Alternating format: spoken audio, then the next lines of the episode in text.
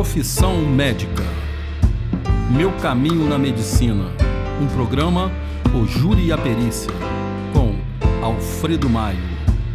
Participe do nosso podcast pelo e-mail podcast@ojuriapericia.com.br. Suas sugestões e opiniões são muito importantes para a gente. Olá, pessoal. Hoje o Júri Profissão Médica irá entrevistar a psiquiatra doutora Corina Machado de Matos Mouter. Seja bem-vinda, Corina.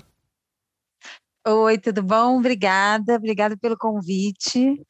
Gostei muito de estar aqui. Vamos lá, meu primeiro podcast. Quem sabe, Vamos o primeiro lá. de muitos. É, se Deus quiser. Isso. Pessoal, a Corina é médica formada pela UFRJ, é especializada em, em psiquiatria pelo IPUB da UFRJ. Já trabalhou como médica em ambulatório e plantões de emergência. Hoje trabalha em consultório, é docente na Faculdade de Medicina de Petrópolis e trabalha no Corpo de Bombeiros Militar do Estado do Rio de Janeiro. E também é membro da Associação Brasileira de Psiquiatria. Então vamos lá, Corina. Quando que você decidiu ser médica e como é que foi esse processo de preparação para o vestibular de medicina? Então, Alfredo, na verdade, eu, eu, eu lembro, eu decidi ser médica, é, ou querer fazer medicina, né? Que eu hum. não tinha decidido ser médica, é, no primeiro ano do ensino médio. Que eu me hum. lembro que foi assim, a primeira vez que eu, é, estu, estudando é, biologia celular, eu estudava e não queria parar de estudar. Sempre fui uma pessoa estudiosa, assim, mais curiosa do que estu, estudiosa, é, e acho que essa curiosidade me fazia estudar, eu, eu, enfim, nunca fui extremamente organizada, etc., mas sempre tive curiosidade, sempre estudei. E a primeira vez que eu me vi assim, tendo que me forçar a parar de estudar, nunca esqueço que foi uma prova que eu, eu, eu até duas da manhã eu estava lá estudando célula. Sim. Foi esse momento, e eu sempre gostei muito de gente, né? Na verdade, Sim. eu decidi em função da, da, da, biologia celular e, com o tempo, é, é, descobri que, que queria trabalhar com pessoas e o que junta gente e célula é a medicina. né? É, cheguei a ter na verdade, no terceiro ano do ensino médio, cheguei a, a, a, a, questionar um pouco, aquela coisa de colégio com palestras de diferentes profissões. Eu lembro que foi uma assistente social conversar com a gente e eu fiquei encantada com aquilo, né, com o trabalho dela, cheguei a pensar nisso. E mas, mas rapidamente vi que não não seria para esse lado, que eu não teria toda essa outra é, área, né, mais da, da, do, do, do biológico mesmo, eu não teria, né, fazendo serviço social. E, na verdade, eu fiz vestibular para medicina e para psicologia, né? Assim, foram os dois vestibulares que eu fiz. Porque eu não fiz, é, quando você me convidou para o podcast, ainda falei, vai ser legal porque minha, minha, meu caminho é todo torto. Sim. torto no sentido, assim, de que eu não fiz uma preparação habitual, eu quero fazer medicina de qualquer maneira, vou estudar para isso. Eu, é, na verdade, eu, eu o ano que eu acho que eu menos estudei na minha vida foi o terceiro ano do ensino médio. Foi a primeira vez que minha mãe me deu bronca em relação ao estudo. É, que ela virou para mim e falou: Corina, se você está pensando em passar em medicina, você tem que rever, porque você não está estudando o suficiente para isso. Enfim, mas a verdade é que eu sempre estudei, todos os anos da minha vida eu estudei, né? Então. Eu sempre dizia isso na era pré-ENEM, que acho que a nossa a era pré-ENEM era diferente, né?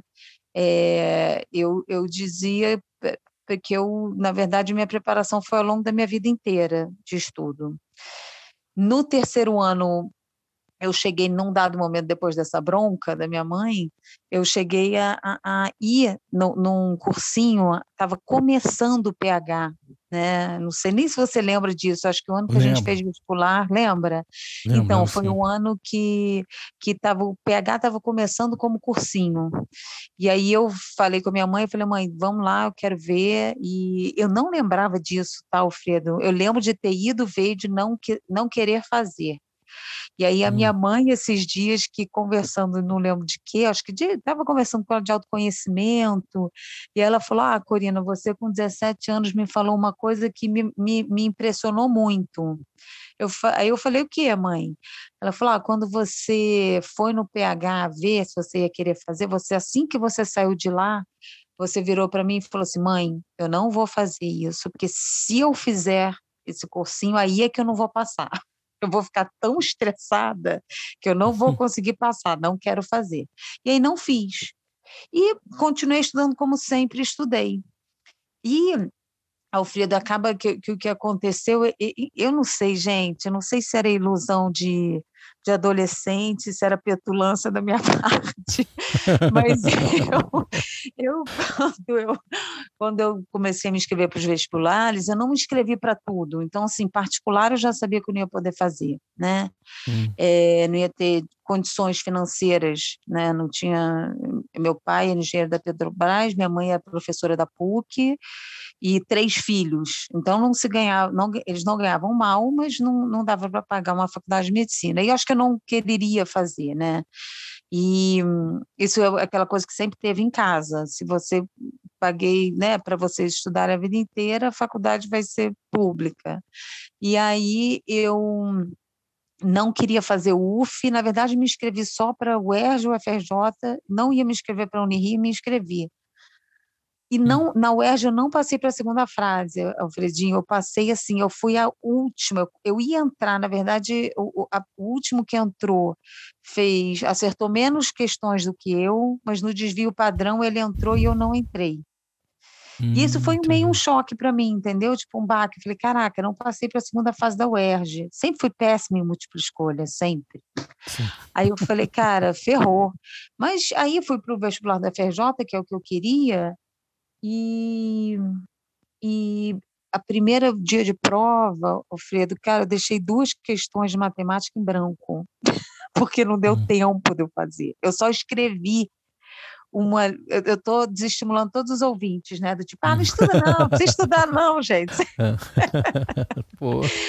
é, não, eu, eu deixei, eu só escrevi como que tinha que ser o raciocínio, mas não deu tempo de eu fazer as perguntas, porque eu escrevi tanto na prova de geografia, eu escrevia Sim. na lateral da prova, eu lembro. Sim. Que me comeu o tempo da matemática, enfim. Aí, quando eu saí, eu nunca esqueço, eu chorei e falei, cara, vai ter que ser para o ano que vem porque eu deixei duas questões praticamente em branco, sem chance de eu passar.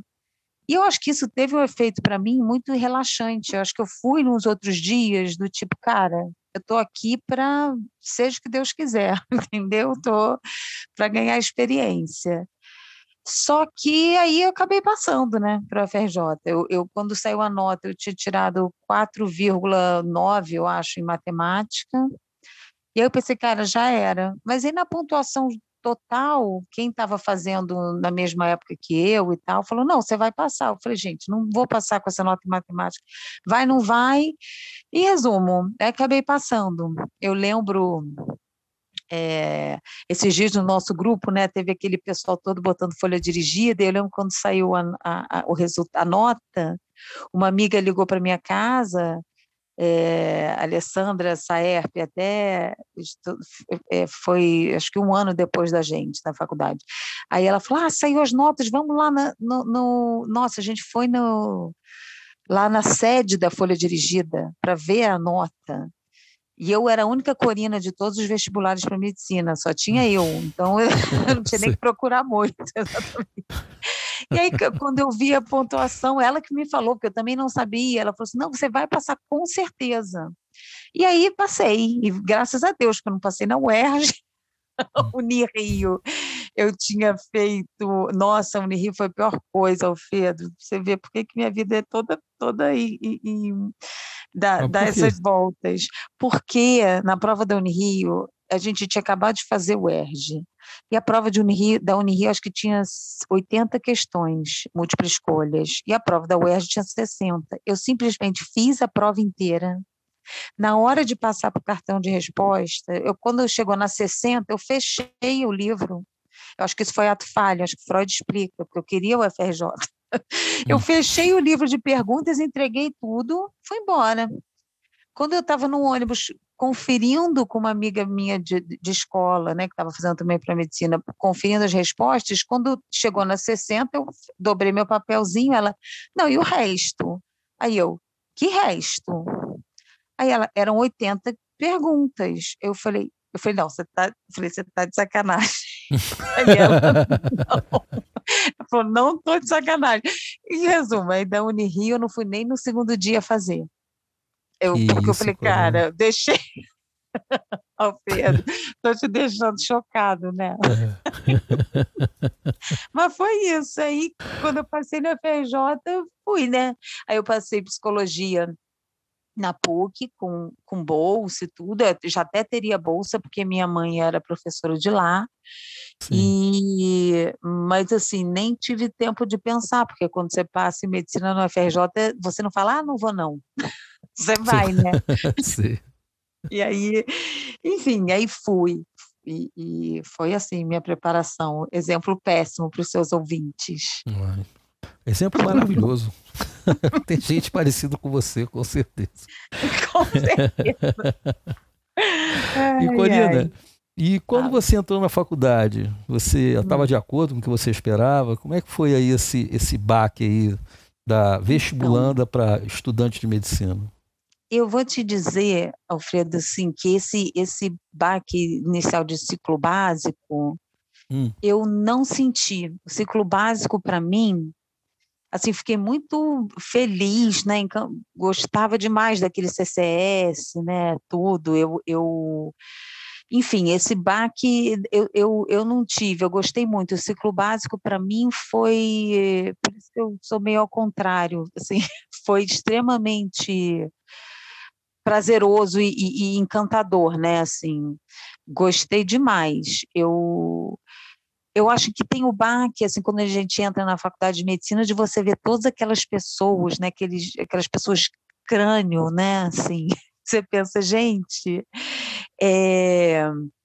até porque eu cheguei não posso dizer de paraquedas, porque não dá para dizer, ah, nunca estudei, seria mentira da minha parte, sempre fui muito estudiosa, mas Sim. eu nunca tive esse, esse, esse padrão de estresse com estudo, né? Assim, o estresse no estudo nunca combinou muito comigo. É, apesar de eu sempre ter precisado do, daquele estressezinho de prova no dia seguinte, ou não ter tempo para estudar, para conseguir me concentrar melhor, isso eu sempre tive né, para fazer um trabalho, eu sempre fui essa pessoa que não sou organizada, antecipada, e, e, mas graças a Deus eu, eu, sempre brinco, falo com Dani, com a Alicia da nossa turma, que eu sempre tive anjos da guarda na minha vida. Sim, Cris, sim. sempre foram meus anjos da guarda, porque assim, se dependesse da minha organização naquela época, mas elas sempre me avisavam tudo, ó, oh, não esquece tal coisa tal dia, não, né? Vai ter tal coisa, a gente te botou no meu grupo. Então, assim, eu sou grata, que foram, nossa, eu fiz amizades, assim, para o resto da vida, né, assim. Então, eu, eu, eu, gostei muito, esse, esse, esse início, para mim, foi, foi super prazeroso mesmo. E como é que é. você é, foi durante a universidade? Você era aquela aluna focadona em estudo ou você conseguia ter alguma atividade social? Tipo, então, chupada, festas? Tá. É, eu sempre fui mais focada em estudo. E eu sempre fui, Alfredo, assim, eu sempre, mas eu sempre precisei de, de, do lado social, mas hum. eu frequentei pouco o lado social da faculdade. Assim, quando eu estava na faculdade, eu estava muito, como eu fiz iniciação científica desde o segundo período, né? A hum. gente, eu estava na faculdade, eu estava ou no laboratório ou, ou em aula, né? Ou estudando, mas sempre assim, final de semana, fui a pou... chopada, fui a pouquíssimas, eu acho que fui a uma ou duas, acredite se quiser. mas assim, foi isso.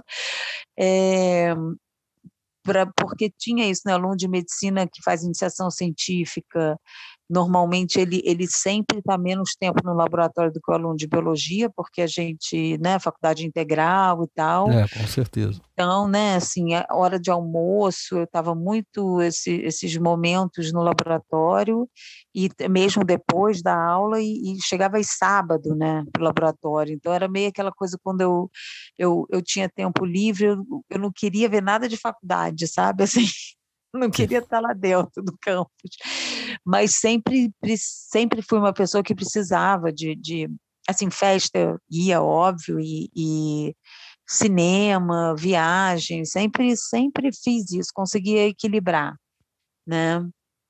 E, e fui levando, assim.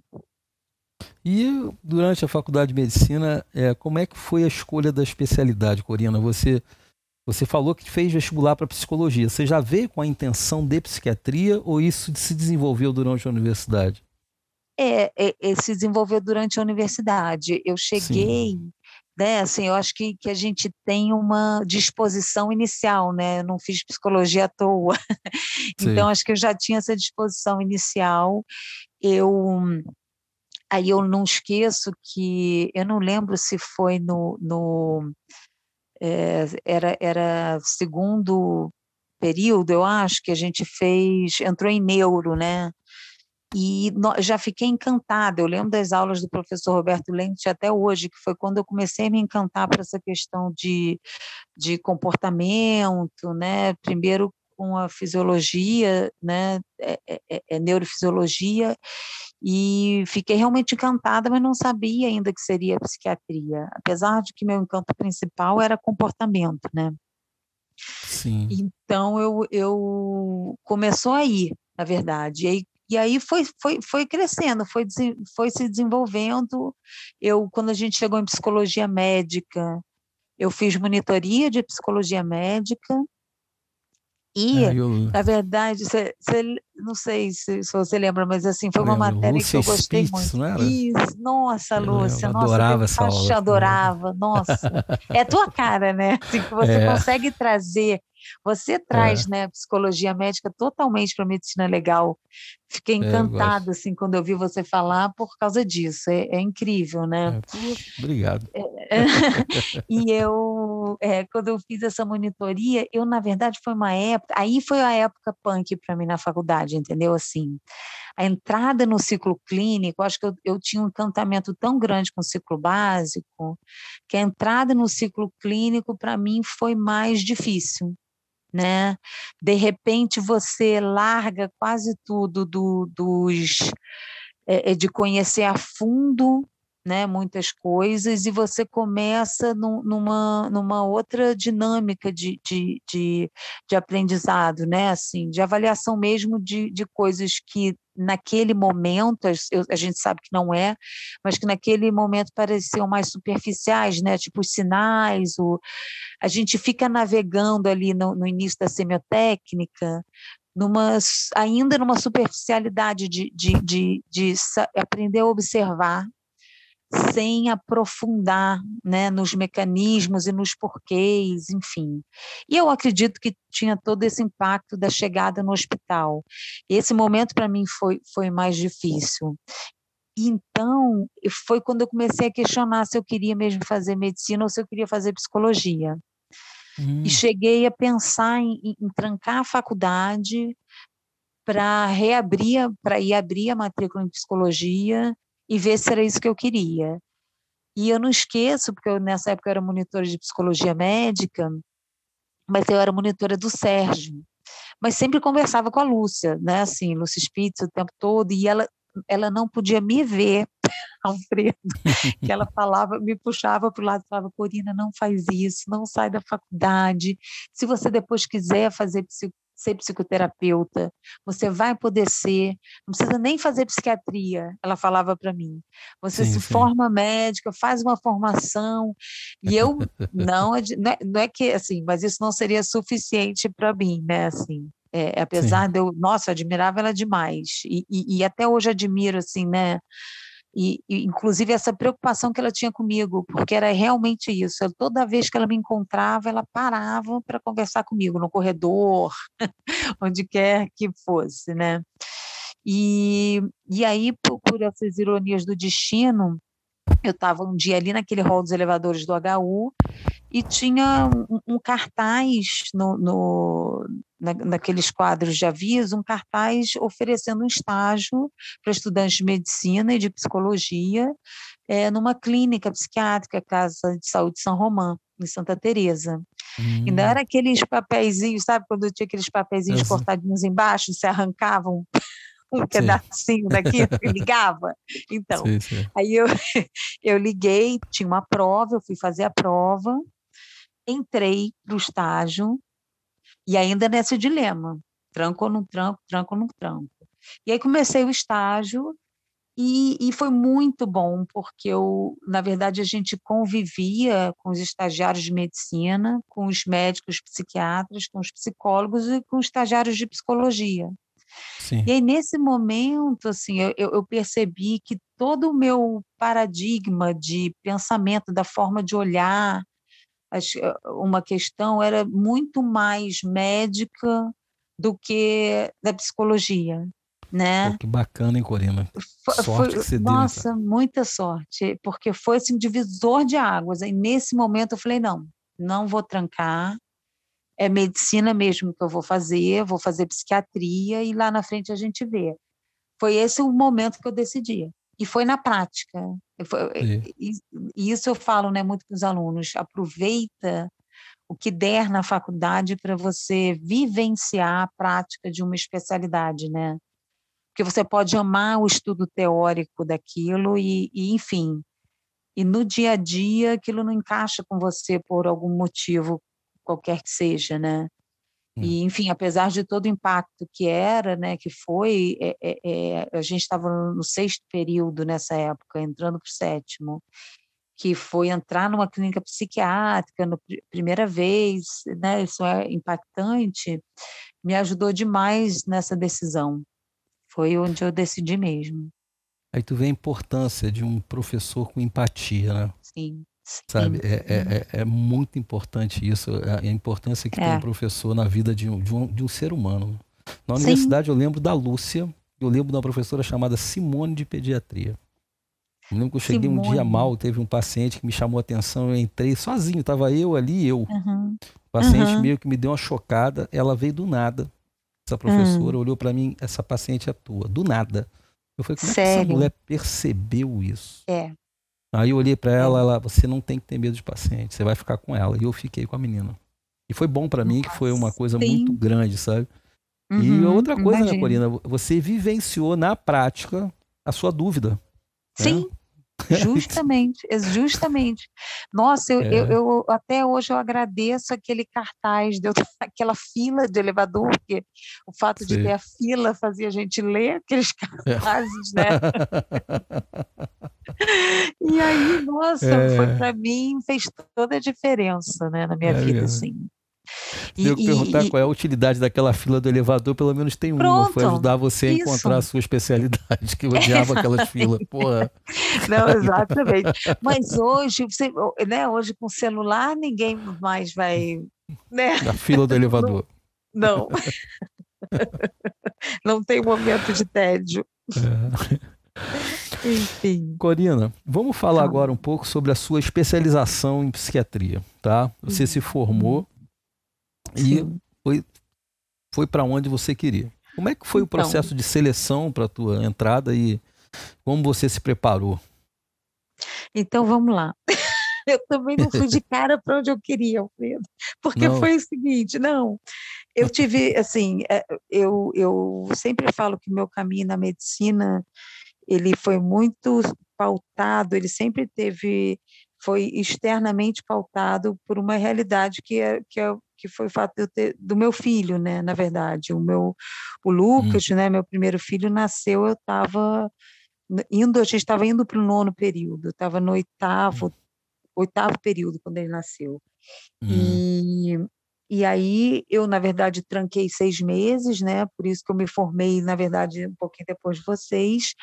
Me tranquei seis meses, tranquei seis meses e, e depois voltei. Hum. E quando eu me formei, então, eu já tinha ele.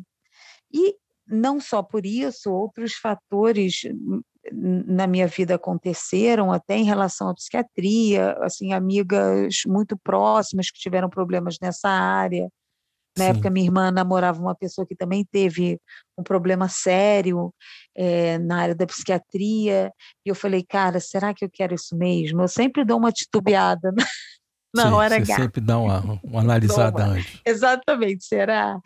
E aí eu, eu, eu decidi não fazer psiquiatria naquele momento. Eu falei, não, vou fazer medicina é, de família. E aí eu fui me inscrevi na UERJ para Medicina Geral e Comunitária, que se chamava na época, Saúde da Família. Me inscrevi, fiz, já estava no, no, momento do, do, de entrevista da segunda fase e tal. Ao mesmo tempo, teve a prova do bombeiro, né? Então, você foi tudo meio que junto. Aí chegou num momento que eu estava é, é, é, terminando a, a seleção para o bombeiro, já tinha entrado, mas estava lá fazendo lá o processo, estava para entrar em medicina geral comunitária na UERJ, e aí eu falei, não, peraí, para tudo. aí eu olho de longe de novo, né? E, e ver, e nisso, enfim, dentro do, da questão do bombeiro e a psiquiatria, eu, eu vivi meu internato todo, antes do internato, fiquei muito tempo no IPUB, porque aí passei a fazer iniciação científica no IPUB, é, fiquei muito tempo lá, e, e aí aquele momento de parar, eu ver tudo meio de longe, você pensa, cara, o que, que você está fazendo, né? Assim, não adianta. Eu, eu, é isso que eu, eu, eu percebi que o que eu amava mesmo era psiquiatria, né? Quando você se afasta. Na hora da escolha das provas de residência, você ainda está no internato, você ainda estava lá dentro do IPUB, né? Na hora que eu, que eu decidi não fazer na psiquiatria. E aí, quando você se afasta um pouco mais, eu falei: não, não adianta, é psiquiatria que eu quero. E aí, eu não fui para o UERJ, falei: vou para o bombeiro, começo no bombeiro e ano que vem eu faço psiquiatria. E aí a minha realidade dentro da psiquiatria foi essa. Eu já, já tinha um filho, então, dentro da medicina, né? Então a gente acaba fazendo escolhas. Meu filho estava com três anos, né? Dois anos, fazia, ia fazer três. E aí eu já estava tinha entrado no concurso bombeiro e, e ia fazer e aí decidi fazer psiquiatria, né? Então eu já tinha essas duas situações. E a minha preparação, como sempre, Alfredo, não foi uma preparação Sim. Não foi, eu cheguei, não, eu cheguei aí, a gente ganhava bolsa, né, assim, quem era da UFRJ e tinha um CR acima de tanto e tirado acima de tanto em DIP, ganhava bolsa no Medicurso, né, aí eu tinha bolsa Sim. de 100% no Medicurso. Cheguei a fazer algumas aulas, mas não fiquei, porque imagina, eu com filho pequeno, morava em Petrópolis, estudava no Rio, o médico era na Tijuca. Cara, não deu para eu manter, né? No final da Sim. faculdade. Então, a minha preparação foi o estudo da faculdade mesmo, né? O que eu estudava para a faculdade, eu, eu, enfim, continuei estudando. E aí entrei para o bombeiro e depois, quando fui fazer a prova para o IPUB, aí eu decidi assim, nessa época a especialização do IPUB era muito igual à residência, até em termos de carga horária, Sim. né? E só que como eu já estava no bombeiro, eu não tinha como fazer 60 horas de carga horária é, e mais né, as minhas horas no bombeiro. E filho pauta muito nossas decisões, né? Assim, eu é, pensava é, e até hoje penso, né? Assim, pô, tem que essa essa criança tem que ter alguma segurança, né? Assim, se alguma coisa acontece comigo, eu tenho um vínculo público, ele vai ter uma garantia de, de, de, de, algum tipo de sustento até pelo menos 24 anos e tal. Então, assim, eu sempre tive certo na minha cabeça que do bombeiro eu não ia sair, né? Não podia, na verdade. E aí eu, eu fui fazer especialização, foi uma época difícil, porque eu trabalhava no bombeiro, descia e subia do Rio todo dia, porque era, né, especialização era, enfim, o dia todo e, e enfim, mas, mas foi uma, uma época boa, né? E para variar Você... é isso, eu não tive, não tenho minha preparação foi, da, foi de vida. E Corina, você trabalhava só no bombeiro ou você trabalhava fazendo algum tipo de plantão para te ajudar? Como é que você fazia? Como é. é que você administrou isso aí? Então, eu, eu, eu fazia plantão no iníciozinho, né, assim, que eu, bombeiro e, e, e logo antes de, de começar a psiquiatria, eu, eu trabalhava no bombeiro, dava plantão. Nessa época ainda dava plantão na urgência mesmo, clínica, né? Uhum. É, quando eu comecei psiquiatria, ainda fiquei um tempo, né, no plantão de urgência, no bombeiro e, e, e fazendo a especialização. Aí, com pouco tempo, eu já vi que não ia dar, né? Para eu fazer hum. isso tudo ainda com filho família, né? Porque não é só filha, é filho, casa, né? Marido, meu marido super parceiro, sempre me, me nossa, me ajudou demais. Eu, eu, a minha sensação aqui, né, assim, é sempre que o meu projeto de de e o dele também, né? Mas o meu projeto profissional é um projeto familiar, é um projeto que é de todo mundo né? É uhum. certamente um projeto dele, desde o final da faculdade, plantão no Rio, no HU, eu ia de carro, mas às vezes ele aproveitava, ia para o Rio com o Lucas, me deixava no plantão, depois me buscava no dia seguinte, enfim. É, e ele não é médico, né? Então, Sei. imagino é. dificuldade para ele também, mas sempre foi, é, é, é, é uma, sempre me apoiou demais, né?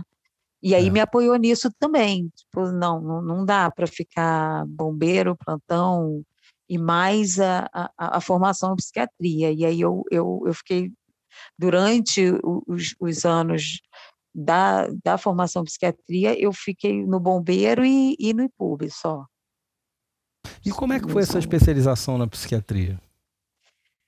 Nossa, foi, foi maravilhoso, assim, eu, eu escolhi o IPUB porque eu nunca esqueço, assim, um, um professor que marcante demais na minha vida até hoje, é um grande amigo, tenho paixão por ele, é o Paulo Matos, né, assim, ele é uma dele. pessoa, nossa, ele, eu não tenho nem palavras, porque eu me emociono, eu gosto, ele, ele foi de, muito marcante para mim, e até hoje é, ele virou um grande amigo meu, né, e enfim, é, ele dizia isso, ele, e, e, o Paulo ele é bem, bem contundente nas coisas que ele fala, né, assim, realista, e, e ele falava isso, ele falou assim, não, antes melhora a, a, a, a formação, especialização no IPUB vai ser sempre muito melhor do que uma residência é, na época, né, ele até falava de residência no, no, município do Rio, dependendo do hospital que você ficasse e tal. E eu acho, eu acredito muito, Alfredo, a gente vem de uma escola, né? Assim, as faculdades têm caras diferentes, né? O FRJ ela tem uma característica e na psiquiatria não é diferente. Na psiquiatria, a UFRJ ela tem uma, uma formação em, em, em semiologia psiquiátrica muito forte. E em psiquiatria, isso faz toda a diferença. Então, na verdade, assim, a avaliação clínica em psiquiatria, ou seja, avaliação psiquiátrica, essa, essa a, a, a, a semiologia psiquiátrica da UFRJ é, é, a clássica, né? Então, a gente vê, enfim, lê todos os autores clássicos e estuda é, é, muito essa parte de semiologia, psicofarmacologia também, enfim, todo o resto é uma formação bem, bem global, né? É, sólida, né? Bem sólida. E, e, e foi, fez toda a diferença para mim, né? Assim, é, até hoje, o tempo todo, a gente vê isso, né? A pessoa que é formada pelo FRJ em psiquiatria é uma é, é, é a pessoa que, que traz essa coisa da psicopatologia e continua estudando psicopatologia, acho que o resto da vida. Tem um grande amigo meu, Daniel Segenheit, que hoje em dia a gente trabalha junto na FMP, né, dando aula, e volta e meia a gente fica trocando artigo de, de psicopatologia, sabe? Assim, porque é uma formação muito sólida, foi muito bom para mim, assim. Eu, eu acho é. que é, é, enfim, me moldou. Eu sou hoje por causa de lá, né? É. É, psiquiatria é fascinante, eu sempre gostei Nossa, muito, muito, muito, muito, mesmo. E essa parte de psicopatologia é maravilhosa. Nossa, é incrível. e, é, e, é uma, e é o mais interessante é que é porque é algo que desperta tanta curiosidade em quem é da área quanto em quem não é da área. Sim. E é uma área explorada, inclusive, devido a essa curiosidade que todos têm, na parte de entretenimento. Você pode ver que no Netflix é bombardeado Sim. aí de, de tanto documentários quanto filmes, sabe? Que falam Exatamente. de repente. É, realmente é muito fascinante. É. Não, e para vocês na perícia, né, em medicina legal, nossa, é. É. vocês têm que é, tá saber dire... muito, muito, psicopatologia. É, a gente está ligado, na área criminal, a gente está ligado direto né, com a conduta direto. humana. A conduta humana vem da psicologia. Aí nego inventa, Sim. tem os 7-1 simuladores e tem os caras que realmente Sim. têm uma doença, né? E o pior, Exatamente. que você é obrigado a examinar fora do, do ato, né? Você geralmente Sim. vai ter que fazer uma retrospectiva para saber se naquele momento é, é, é, complicado. Não, é bem complicado. Nossa, é. enfim, essa discussão daria para cinco podcasts. É. e, e, Corina, dentro Ai. das subespecialidades, das áreas de atuação da psiquiatria, qual é hum. é a que você atua, qual que você mais gosta? Como é que foi aí esse processo de segunda escolha? Primeiro, você escolheu uhum. a psiquiatria, agora você está aí diante daquela gama de informação que a tua especialização uhum. te deu ali no IPUB, porque ali é muito, muito, eles são muito sistêmicos, ali você tem uma quantidade uhum. de pacientes absurda. É, Como é que você, é. qual você teve mais afeição?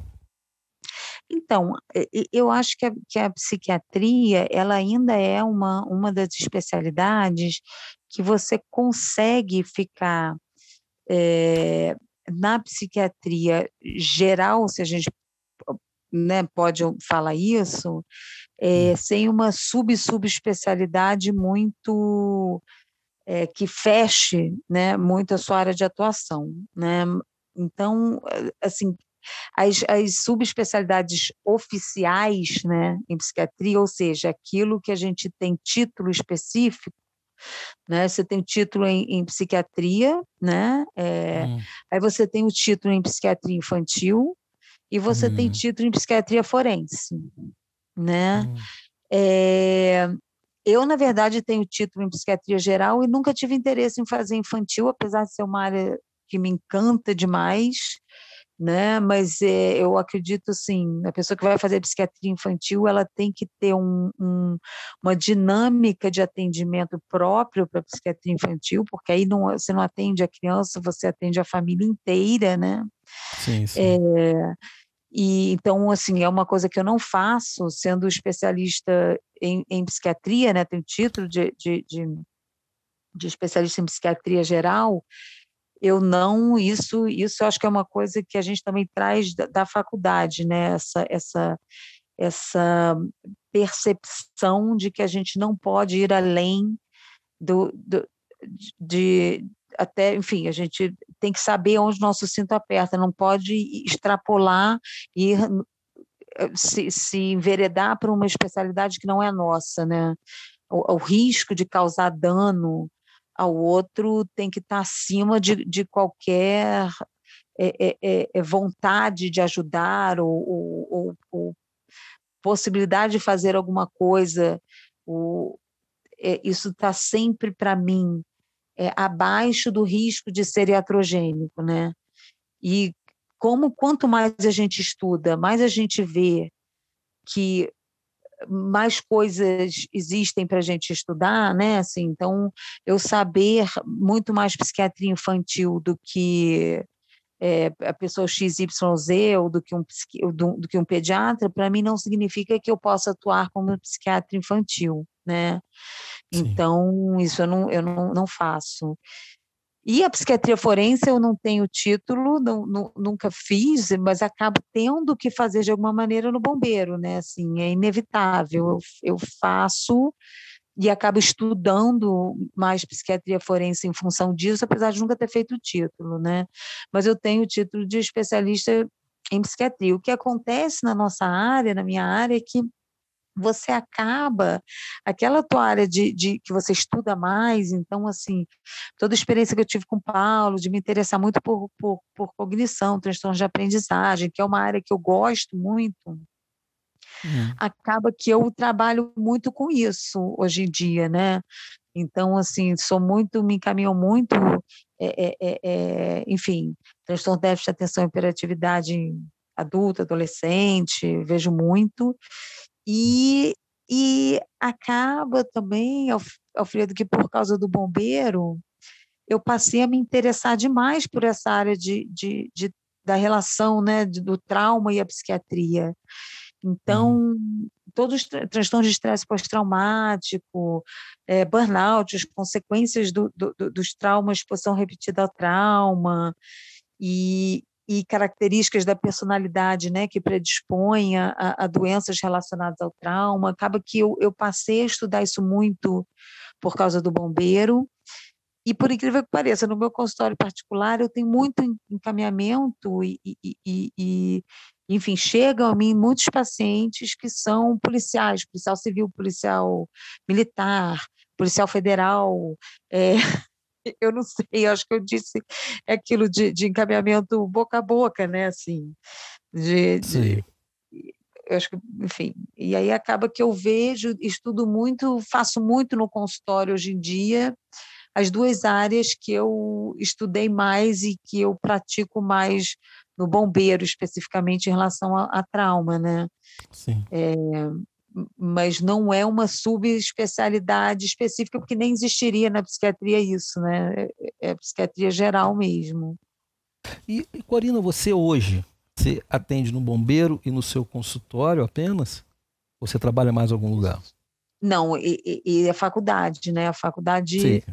eu hoje é. em dia não atendo mais, porque eu sou coordenadora, na verdade, de saúde hum. mental hum. na faculdade, então, eu coordeno os cursos desde o, a gente hoje em dia a gente tem quatro momentos diferentes de saúde mental. No início, saúde mental mesmo, então a gente tem saúde mental 1, saúde mental 2, saúde mental 3, que é a psiquiatria, e depois internato em saúde mental. Eu faço a coordenação desses quatro cursos, então não estou mais em atendimento né, na, na, na faculdade. Então, eu dou aula e faço isso. Mas em relação ao atendimento, é bombeiro e, e, e consultório. Mas já fiz, né, plantão, já trabalhei em urgência psiquiátrica. Logo antes de eu entrar para a faculdade, eu, eu, eu, eu trabalhava, trabalhei em urgência psiquiátrica aqui do município e trabalhei em urgência psiquiátrica em clínica particular, né? É uma área que eu, que eu, que eu adoro, que é onde você vê a psiquiatria ali Viva. É, é, viva, exatamente. É. Eu devo, quem, quem gosta de psiquiatria vai gostar, se é que isso é possível, né? De, de, de ver um, um surto psicótico, uma crise, né? um esquizofrênico em crise, não tem jeito, isso encanta o psiquiatra, né? Então eu sinto falta da, da urgência. Mas no bombeiro ainda pego algumas urgências, então tá bom, eu tenho minha parcela de, de urgência, né, em psiquiatria.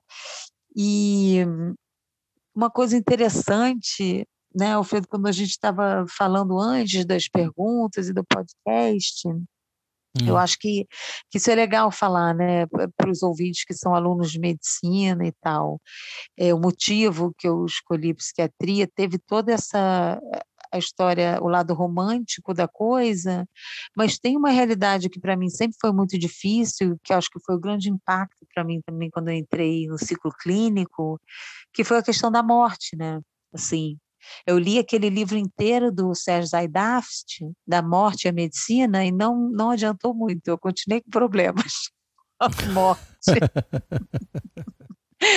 Mas para mim isso sempre foi muito difícil. Então, por exemplo, a, a, a Dani da nossa turma, né, é, é, é onco, ela fala para mim, não sei como você consegue fazer psiquiatria, e eu falo para ela, não sei como você consegue fazer oncologia. Para mim seria extremamente difícil, né? Então, eu acho que em parte eu fui para a psiquiatria para fugir desse, dessa, dessa realidade dura da medicina que você que é você estar você estar o tempo todo com a família vivenciando aquele fim, né?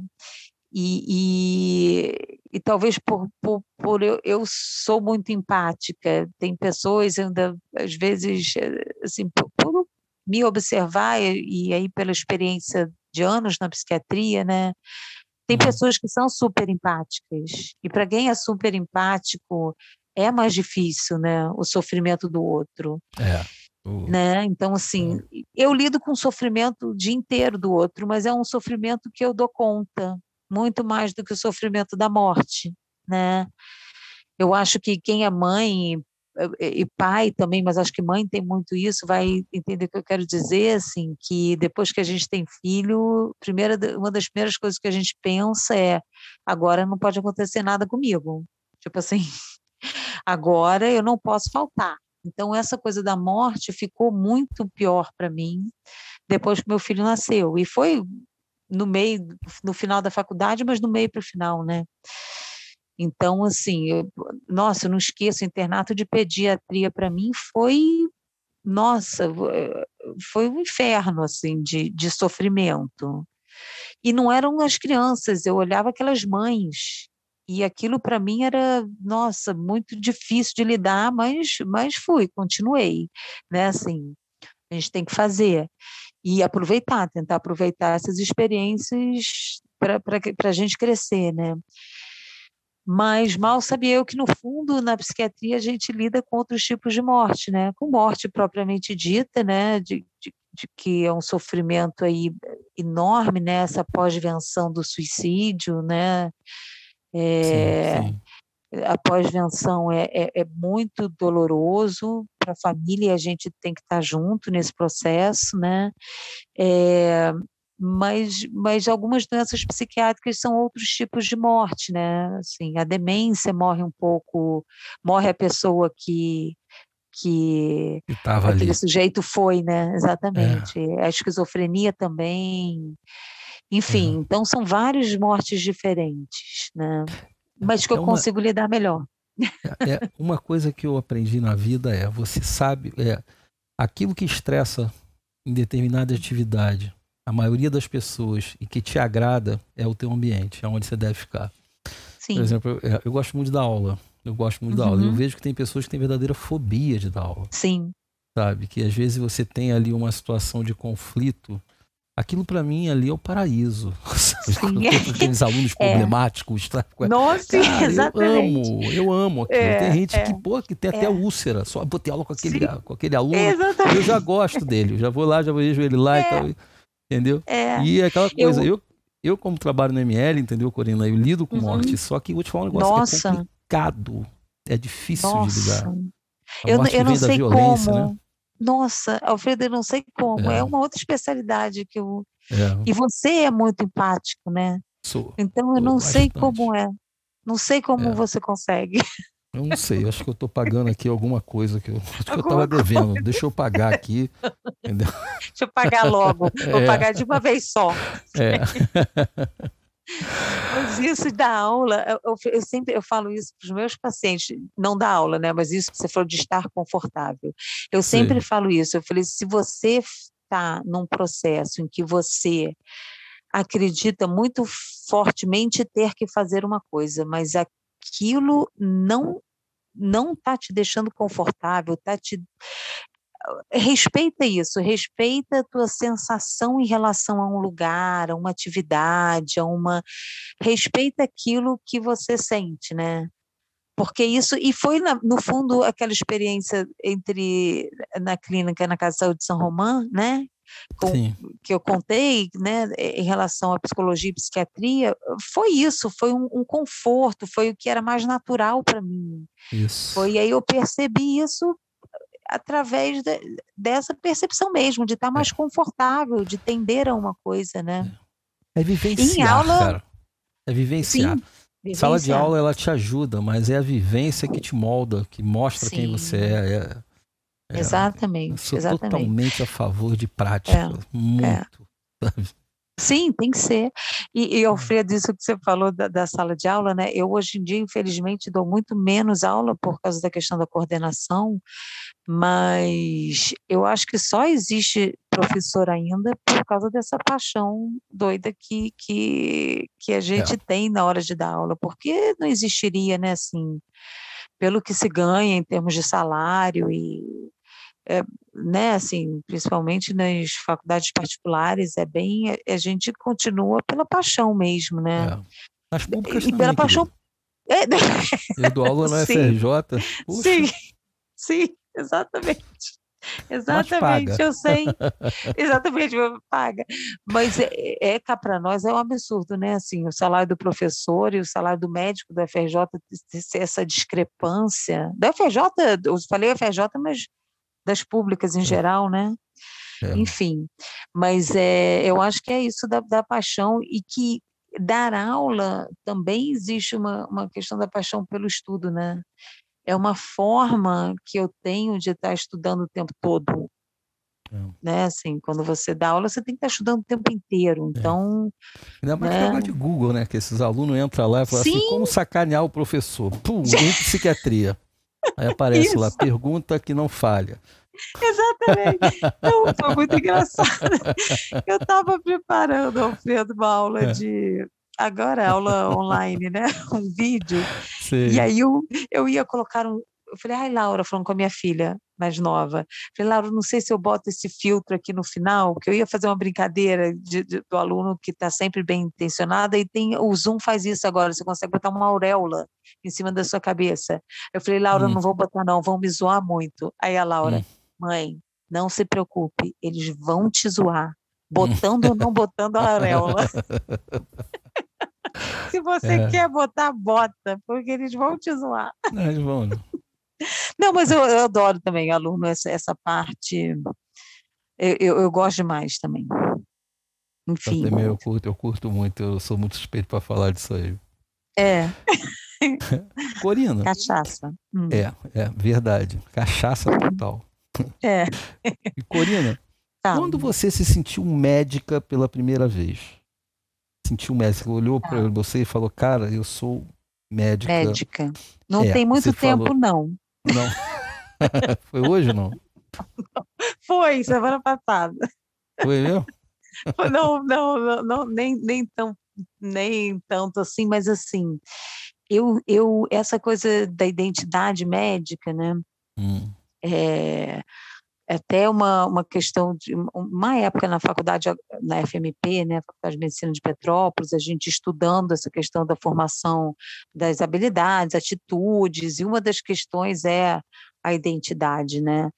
E aí eu lendo aqueles artigos, eu falei, gente, vamos lá, a realidade é que eu, pelo menos, eu, identidade como médico, de me sentir realmente confortável em ser chamada de doutora, demorou bastante a vir para mim, né? Assim, eu, eu, eu me formei médica, eu posso dizer que foi um processo, então, assim, eu me senti mais médica no, no, primeiro plantão que eu comecei a dar na urgência depois de formada, e, e, e sozinha, né, eu e os colegas ali, e, e, vi que eu conseguia fazer aquilo. Aí você se sente um pouco mais médica, né? Quando é, na formação em psiquiatria, né, na especialização, você está lá sozinha no ambulatório e, e, toma aqui que essa fila de pacientes é sua você se sente um pouco mais médica, né?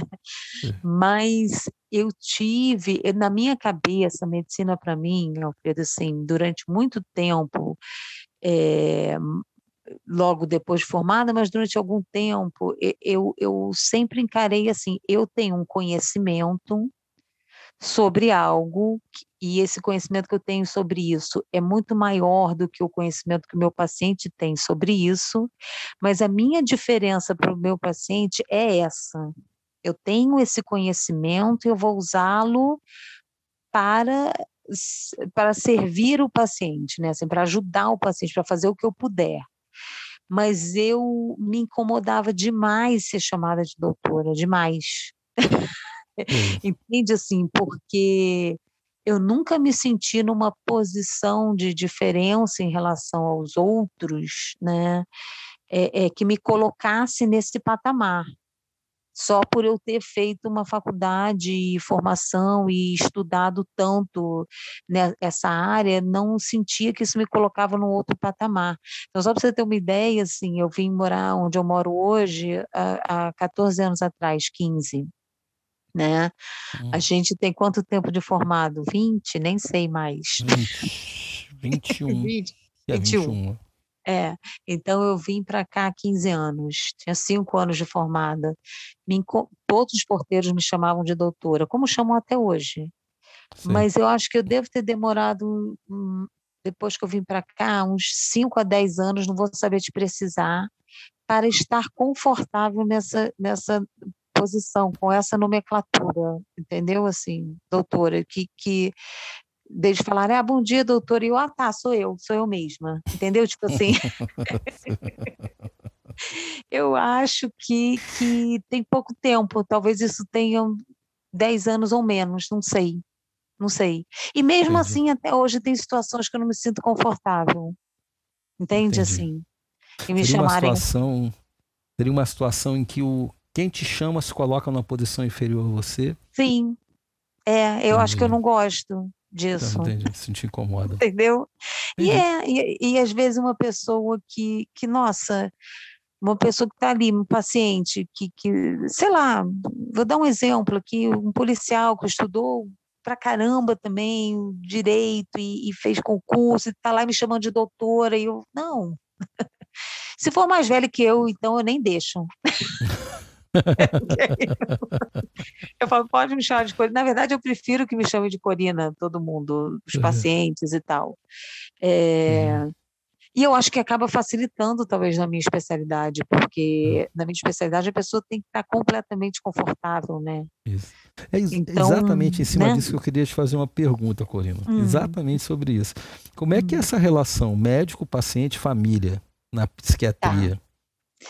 É, é eu acho que isso é a área, uma das partes da psiquiatria que o manejo é mais difícil, porque você tem que estar com tudo na cabeça o tempo todo, né? Assim, é, a questão do paciente, da quebra de sigilo, é, que a gente não pode, obviamente, mas de, de, de, colocar o paciente numa posição tal de conforto, que ele possa perceber o quanto que eu preciso de informação da família, porque eu preciso, né? Então, é, é, eu sempre incluo o paciente o tempo todo em qualquer decisão que eu vá tomar em uhum. relação a incluir a família no tratamento. Então, assim, eu não tenho regra, entende? Assim, do tipo, ah, eu não atendo se eu não puder falar com a família. Tem profissionais que fazem isso. Olha, você vai chegar aqui, eu vou te atender, mas eu não vou não dá para continuar se você não autorizar o falar com a família. Ou o inverso, tem colegas psiquiatras que falam: não, eu não converso com família, que a minha questão é com o paciente. Isso não pode ser uma realidade em psiquiatria, você não pode ter essa regra, né, de não converso nunca com a família, não dá.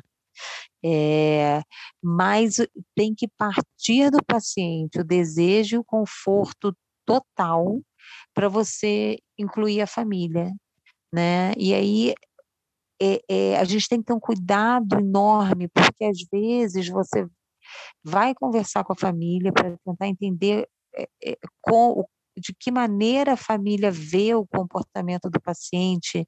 E aí eu, eu queria muito que os ouvintes entendessem que não que a gente não usa esse, esse olhar para fazer um juízo de valor, a gente usa esse olhar porque muitos comportamentos que estão é, é, mais intensos ou mais frequentes agora do que no momento anterior, o paciente demora a perceber. Às vezes o paciente demora mais do que a família para perceber uma modificação, entende assim?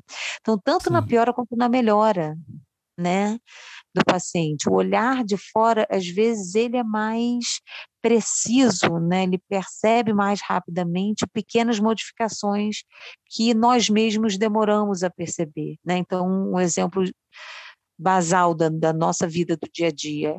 eu, assim, a minha família, se eu tiver num momento difícil, se eu estiver mais irritado, se eu tiver de TPM, a minha família percebe muito antes do que eu, hum, né? Entendi. De mim, fala assim, nossa, você não está legal, o que está acontecendo? Às vezes eles vão perceber antes de mim, né? Eu sei que não estou legal, mas eu talvez não tenha me tocado que eu estou irritada, por exemplo. Né, que eu estou fazendo mais grosseria do que o habitual, que eu tô, eles vão perceber antes, que eles que estão recebendo isso, né? E, então, é, a gente precisa desse olhar para ajudar. Mas fica completamente a cargo do paciente, né? Assim, se ele ficar desconfortável e não quiser, e, né, a, a coisa normalmente flui tranquilo, né? Tranquilamente, de muitas vezes o paciente acaba num dado momento, percebendo que é necessário, a gente vai conduzindo dessa maneira, e o paciente mesmo fala: não, doutora, fica à vontade, quer conversar com a minha mãe, quer conversar com meu pai, quer ver. Às vezes o paciente não quer estar na sala nessa conversa, porque às vezes o paciente quer deixar o familiar à vontade para falar o que ele pensa que tem que ser falado. E esse momento é, é, é para mim, é um momento que eu tenho muito mais cuidado do que quando está a família inteira no consultório. Mesmo que, que, que, vá sair briga ali ou discussão, eu manejo isso melhor né, do que estar tá só com o familiar, porque me preocupa muito isso. O paciente tem que ter consciência de que a confiança está mantida, que ele pode manter a confiança, que eu não vou falar nada que, que, que vá, vá ferir o, o sigilo, né? É, mesmo que ele tenha me autorizado, eu não falo, entende assim? Eu ouço, então, eu, eu levo bem, mas é uma, é uma área difícil né, na minha especialidade. É. Isso deve variar muito com o tipo de patologia, momento em que Sim. você está no diagnóstico, você já começou o tratamento. Sim. Tempo exatamente. de evolução de doença, é. o tipo de família, o tipo de paciente. Sim. Se é um é. quadro agudo, se é um caso crônico, isso aí deve é. ter tem uma habilidade, não, uma experiência demais. absurda para saber lidar é, Não, é, não, é. sem.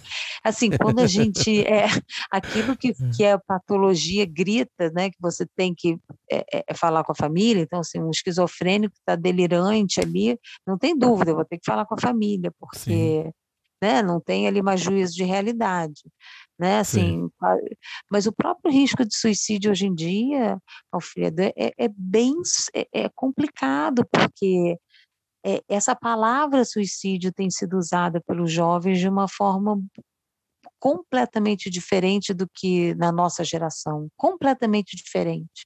Então Sim. tem que ter essa sensibilidade imensa de, de qual e aí a, a experiência, a sensibilidade uma avaliação profunda para você entender que não essa ideação suicida aqui é, é para quebra de sigilo. E aí, sempre que eu vou quebrar o sigilo numa situação em que o juízo de realidade está presente, eu falo com o paciente, eu jamais quebro o sigilo sem o paciente saber que eu vou fazer, entendeu? Assim. Sim e ele acaba dando, concordando, porque percebe a necessidade, né?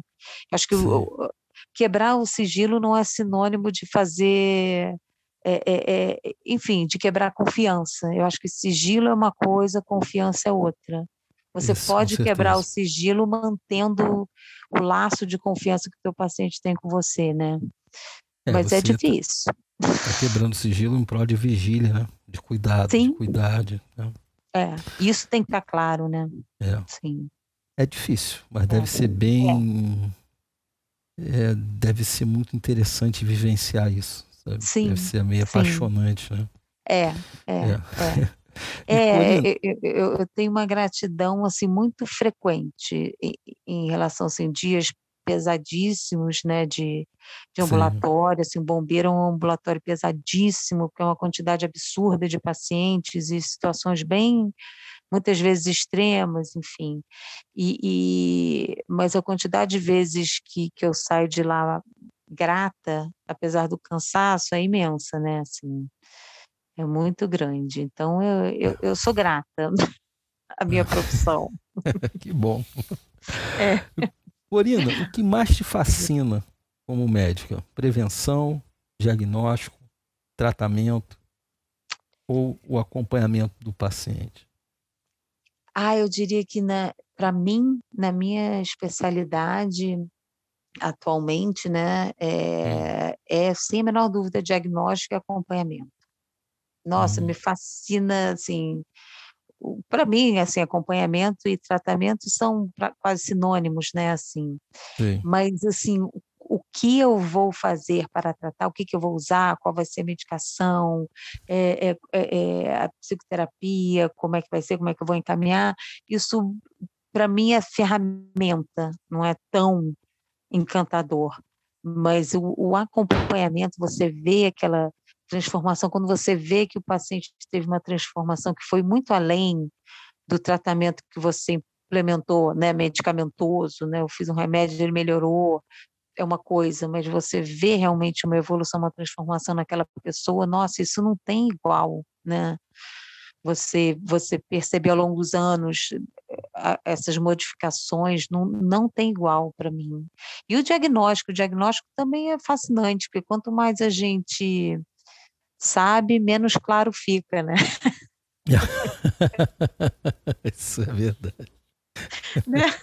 Quanto mais você sabe, mais, as, mais os diagnósticos se tocam. Se to né? Exatamente. Quanto mais você sabe, menos claras são a, a, a, as, as divisórias entre um e outro, né? É verdade. é, é isso e Corina, mesmo. Você tem hum. interação com muitos profissionais fora da área médica, né? Além dos profissionais médicos, né? Sim. Quais são os profissionais que Sim. você mais recorre e que mais recorrem a você no seu dia a dia enquanto psiquiatra? Então, assim, é, esse, em psiquiatria, esse contexto, ele muda muito dependendo de onde você está, né? Se você está dentro de um hospital, é, hum. é uma realidade, se você está no consultório é outra, né? Assim, então, a realidade de consultório, em geral, é, é, é os outros profissionais né, que a gente lida mais são os médicos que acompanham aquele paciente em, aquele paciente em outras especialidades, né? É, e aí a gente tem, tem bastante contato para ter essa troca, né? Fazer um acompanhamento mais completo possível, né? E até holístico na medida do, do, do, possível, e os psicólogos, né? Então, assim, psicólogo, fonoaudiólogo, mas eu diria que o psicólogo é o, é o principal profissional que a gente tem essa, essa troca no ambiente de consultório. É, no ambiente hospitalar, é, o grande parceiro do, do, do, psiquiatra é o enfermeiro, né? Assim, é, o, é o grande parceiro. O enfermeiro, técnico em enfermagem, porque o médico vai lá, faz a visita, conversa com o paciente, às vezes uma, duas horas, o enfermeiro está com ele 24, né? Então, sim, assim, sim. aquilo que o enfermeiro observa sempre vai ser maior e mais rico do que o que eu vou ser capaz de observar em uma hora sempre vai me trazer muito mais informação, né? Então, para mim, a enfermagem é o grande parceiro do médico na, na, no ambiente de internação psiquiátrica. E outros profissionais, assim, o acompanhamento em psiquiatria ele é bastante multiprofissional. Então, o, o psicólogo que faz atendimento dentro do, do, do ambiente hospitalar, ou ambulatorial, ou hospital-dia, né? O, o, o, assistente social, né, assim, no, no ambiente hospitalar que eu trabalho, que é no, no bombeiro hoje em dia, o papel da, do serviço social é assim, nossa, é fundamental, fundamental. Eles, eles fazem aquilo que o médico não tem perna para fazer, não consegue fazer, e, e, enfim esse contato todo com a família, a reinserção do paciente na volta para casa, no, no, né, até no planejamento terapêutico desse paciente quando ele sai do hospital, o assistente social ajuda demais. E, e, os hospitais de maior porte, né, o terapeuta ocupacional também, é, é um, uma especialidade que você tem que estar o tempo todo trocando com, os, com todos os profissionais, porque eles vão observar coisas naquele contexto de trabalho deles que, que a gente não consegue observar pelo tempo que a gente tem de contato com o paciente e porque o paciente muitas coisas ele, ele não fala, principalmente um paciente internado, né? Se a gente pensar nas internações involuntárias, então, muita coisa ele não vai falar para o médico. Ele vai, é, enfim, é é, é, é, é, tentar se conter ao máximo, né? dependendo do quadro e da possibilidade da intensidade do quadro, e o paciente sabe que se ele falar para mim que ele ainda está pensando em, em, suicídio, ele não vai ter alta, né? Enfim, se ele tem coisas que se ele falar para mim, ele não vai para casa, entende? Então, assim, é, é, a gente tem que aprender a avaliar sem ser diretamente com o paciente, muitas vezes, né? É, é verdade. Mas é muito interessante. E esse trabalho em equipe deve ser maravilhoso, é. né, Corina? Porque é. Existe ali um, vários elos ali que tem que se emendar para que você consiga fazer um, consiga fazer um, uma, um acompanhamento Sim. adequado do paciente, né? É. Nossa, com certeza. E muitas vezes essa dificuldade você às vezes tem que impor mesmo, assim, do tipo, às vezes a, a, a gente como médico precisa dar alta para o paciente por diversos motivos que às vezes dentro de uma enfermaria podem ter enfim, diversos problemas dentro de uma enfermaria psiquiátrica, e aí a gente vai percebendo que se o paciente continuar mais tempo ali, é, é, é, eu digo que em psiquiatria, se você perde às vezes o timing da alta, a, a, internação corre o risco de passar a ser mais danosa do que benéfica, né? Então, isso é muito sutil o tempo da alta em psiquiatria. E às vezes o outro profissional quer que o, que o, que o paciente fique mais tempo para traba trabalhar melhor determinado aspecto disso ou daquilo. Então, assim, você se fazer entender para os outros profissionais o porquê que você está indo é, é, é, numa direção contrária do que o resto da equipe está querendo ir, né? É, é, você tem que ter habilidade de, de relacional, né? Assim, não tem jeito. É, é bem. Né, para não, não virar. Para ser um acompanhamento em equipe mesmo, né? E não ser unidirecional, né? São muitas variáveis, não é, não, Corina? Para você analisar, né? muitas. né? É, são muitas, nossa. É. Infinitas. Corina, Corina como é. que você vê a psiquiatria nos dias de hoje, tá? Quanto a diagnóstico e terapêutica? Então, é, é, eu, eu, eu fico, eu temo um pouco. É. Assim, é, eu acho assim, a gente está num, num, momento que a gente tem várias opções de, de, de, formações diferentes, né? Assim, de tipos de, de, de, de cursos e especializações e formações, e, e aí a gente é, é, uns não tão bons quanto outros, né? E aí a gente corre o risco de se afastar muito da, da, da, da psiquiatria clássica, que tem um valor inestimável nessa questão do, do diagnóstico, né? É, a gente quanto mais superficial for a formação, a gente corre um risco de ficar num checklist de sinais e sintomas e, e, e, aí você vai se estrepar, né, assim, é, a gente tem os grandes sistemas nosográficos, né, então na, na, medicina o grande sistema que é o CID-10, né, que tem lá as características, os sintomas de uma determinada patologia e em psiquiatria isso é muito usado, né, a nível de pesquisa, né, os questionários de avaliação diagnóstica são tirados desses sistemas é, é, nosográficos e, e, e e tem o, o, principal usado em pesquisa, que é o DSM, que é da, da APA, né, da Associação Psiquiátrica Americana, que é, na verdade, um, um, um conjunto de sinais e sintomas que estão ali é, é, delineados, e aí você tem os critérios necessários para você fechar um diagnóstico, né, porque a maior, boa parte dos diagnósticos em psiquiatria são dimensionais, isso significa que é, aquele comportamento que o paciente tem, ele não é, é, é categorialmente diferente de um comportamento que uma pessoa sem aquele transtorno vai ter, né? O comportamento ele pode ser semelhante, o que varia ali é o, o grupo de comportamentos que ele aquele um comportamento se encontra junto, né, assim, aquele grupo e intensidade e frequência. né? Simplificando demais, tá, Alfredo? Tem outras questões aí, quando a gente aprofunda na psicopatologia, você vê que não é só isso. Mas se você ficar nos manuais nosográficos, vai ser só isso, vai ser assim um grupo de sinais e sintomas que tem que estar numa intensidade e frequência tal, e aí você diz que existe um transtorno tal, né? E aí você corre um risco enorme de dar diagnóstico onde não tem, não dar onde tem, e é, ou mesmo você dar diagnósticos errados. Porque se você ler lista de sinais e sintomas do DSM, a lista de TDAH, por exemplo, é muito parecida de, de um, é, é, é, não parecida, mas existe uma interseção muito grande entre os sintomas listados do TDAH e os sintomas listados, por exemplo, da bipolaridade no quadro maníaco. Existe uma interseção ali.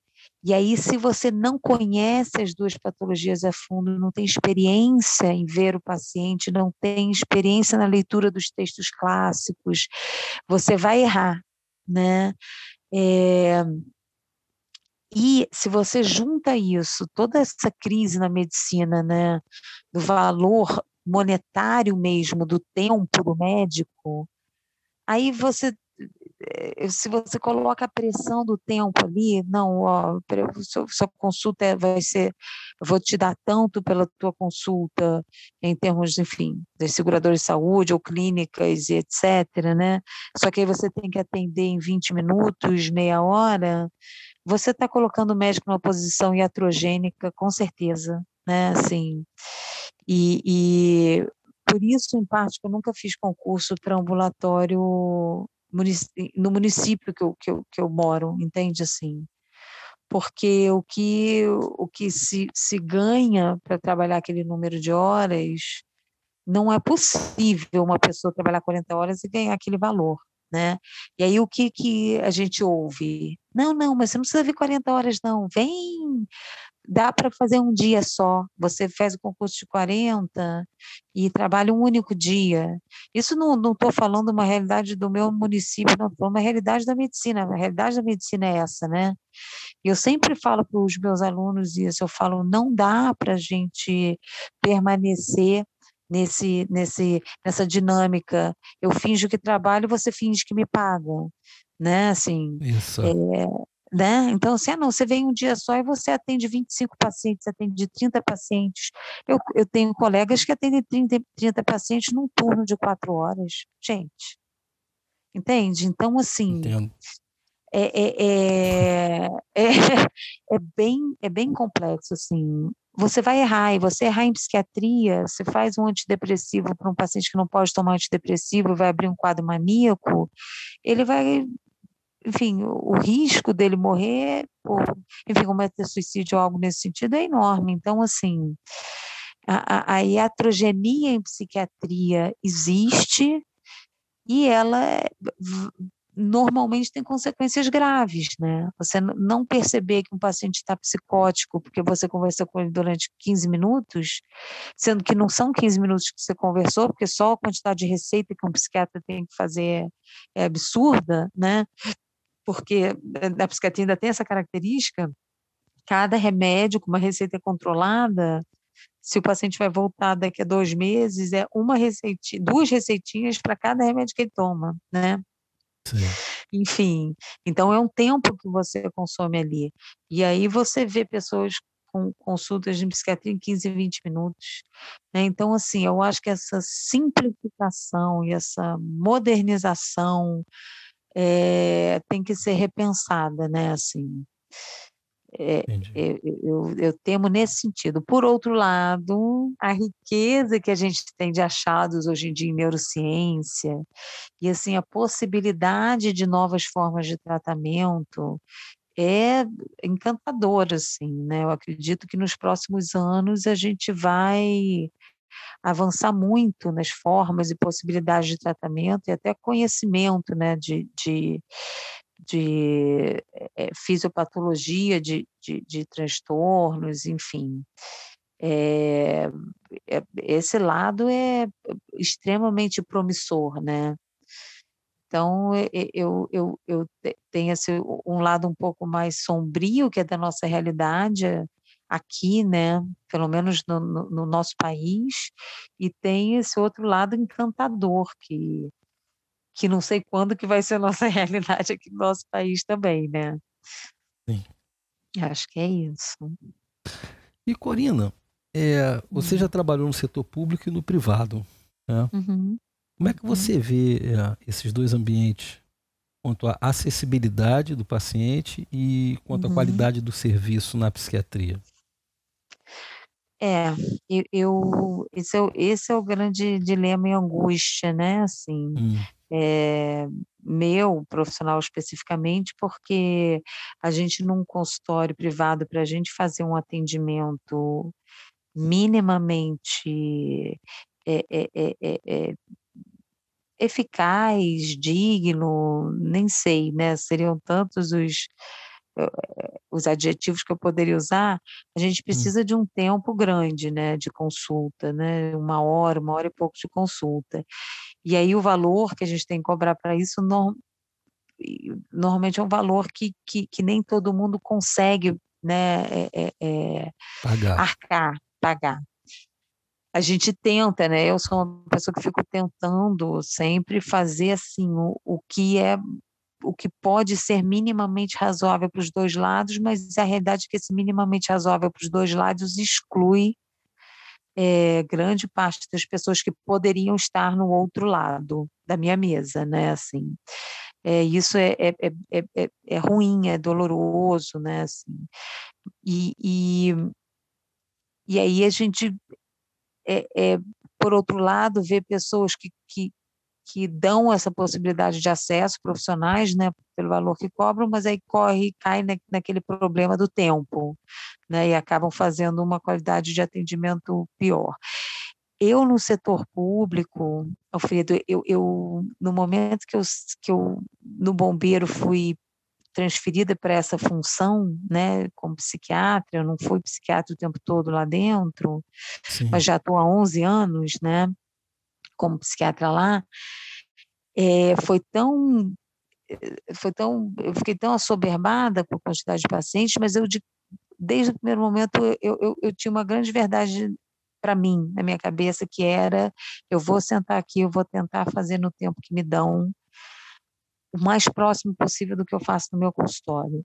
E eu posso dizer que hoje em dia eu sou uma médica muito melhor por causa disso, assim, muito melhor. Assim, esses 11 anos de experiência no, no, nesse tipo, nesse atendimento, é, fez de mim uma, um, uma profissional que eu não, enfim, não seria com esse tempo de consultório, né? Mas acho que muito por causa disso, eu tento ir extremamente a fundo no tempo que me dão, vou exceder o tempo, muitas vezes é cedo, né? enfim. É, mas, mas eu tento, porque acho que isso é uma, é, é uma, é uma verdade minha, para mim. Eu não sei fazer diferente, então eu não sei atender diferente no público no privado, sem ter a falsa ilusão, né, sem ter a ilusão de que não é diferente. É, óbvio que é mas eu tento ao máximo fazer muito próximo, sabe? E, e, eu acho que eu tenho esse retorno dos pacientes, eles são muito gratos a maior parte das vezes, né? A gente não vai agradar todo mundo, mas são muito gratos porque eu acho que eles percebem é um esforço que, que às vezes é físico mesmo, né? Assim, não fazer Sim. xixi, não sai da sala, não almoça, né? Sim. Enfim. E mas é, é eu acho que, que, que o, o, serviço ambulatorial em psiquiatria no serviço público, né, ele é cruel por, por causa dessa lógica do eu finge que trabalho, você finge que me paga, né, assim, é, e aí é, é, é, já, já tem poucos profissionais, né, então muito poucos psiquiatras no serviço público e, e muitos muito poucos psiquiatras, na verdade, para a população brasileira, na verdade, né? Então, assim, o acesso, ele por si só, ele é aquém do necessário, né? é, o número de psiquiatras per capita, eu não tenho esse número na minha cabeça, mas é, é bem inferior ao ideal e ao recomendado.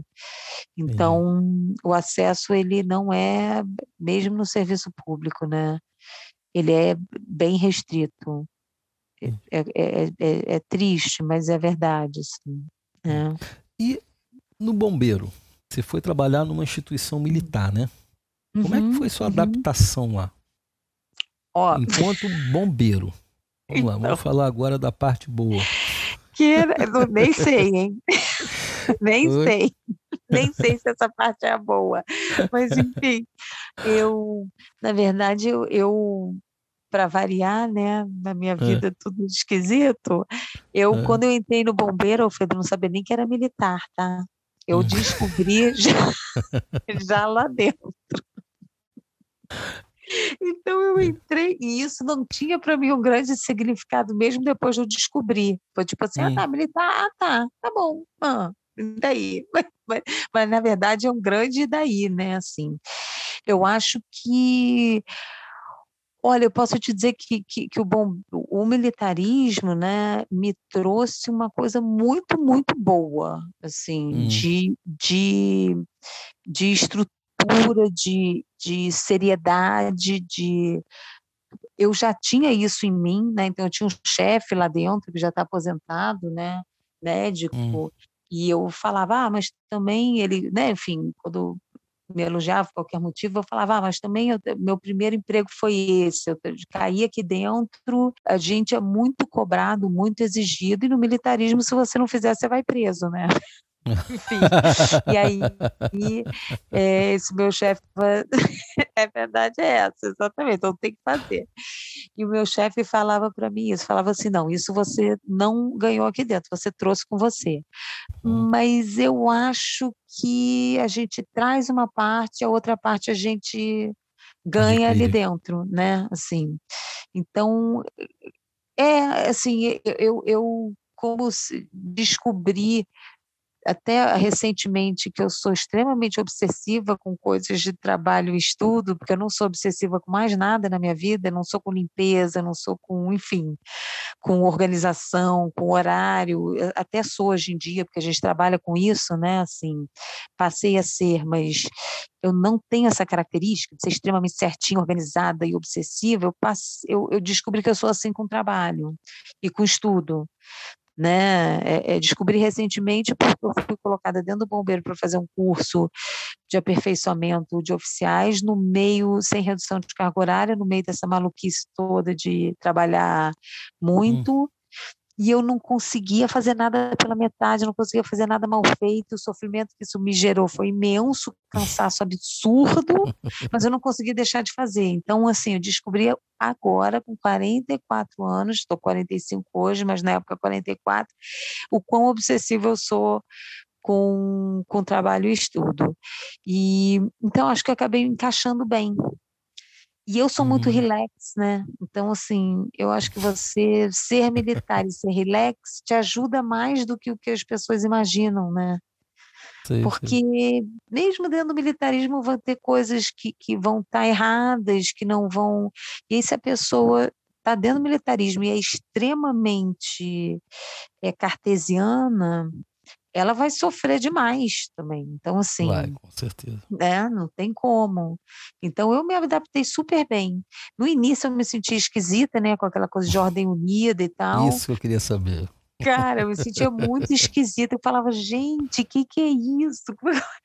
E aí chegou num ponto, no meio daquele treinamento, que eu falava assim, gente, cara, isso é um teatro, é um, um teatro no sentido de serem outras regras, é uma outra realidade. Eu entro porta dentro, são outras, é, é uma outra realidade mesmo, é um, um outro paradigma, mundo. é um, é. outro mundo. E aí Você chegou fui... a fazer acampamento, não? Então, a gente não chegou a fazer acampamento de dormir, hum. no, no, treinamento não.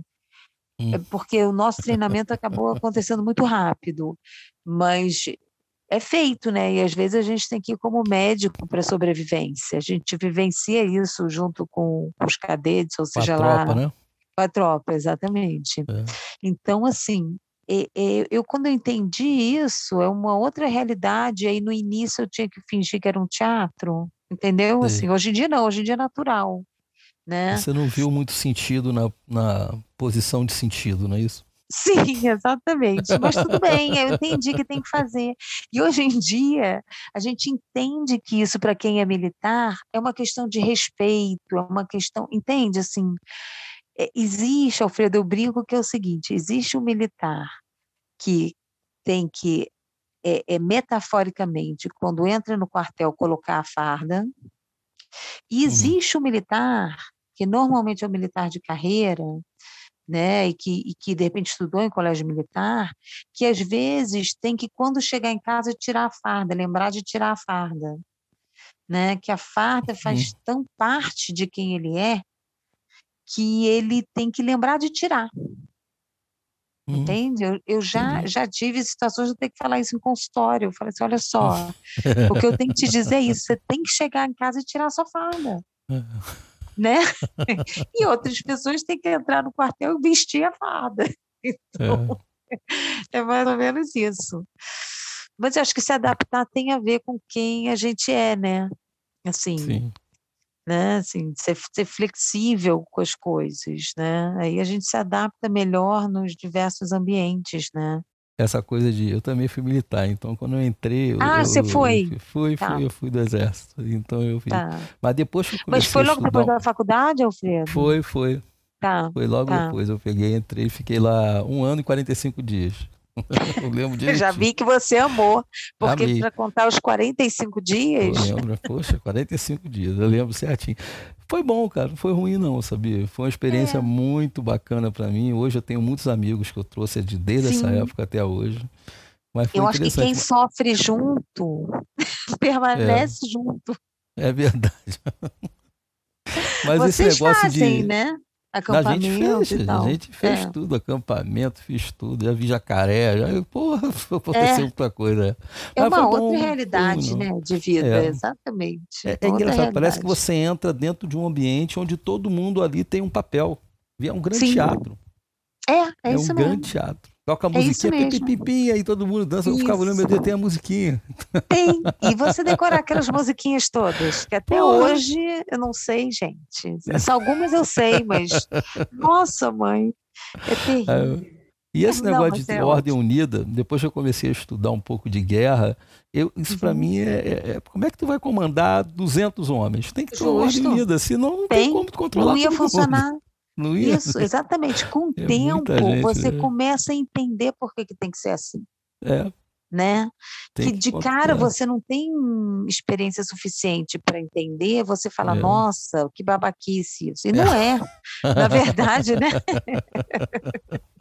Mas, na verdade, tem que ser desse jeito. Se não for, numa guerra, tá tudo ferrado. É, cada um para um lado. É, não vai ter ordem, não vai ter organização. Uma grande catástrofe, exatamente, é. não tem como uma grande catástrofe sem isso.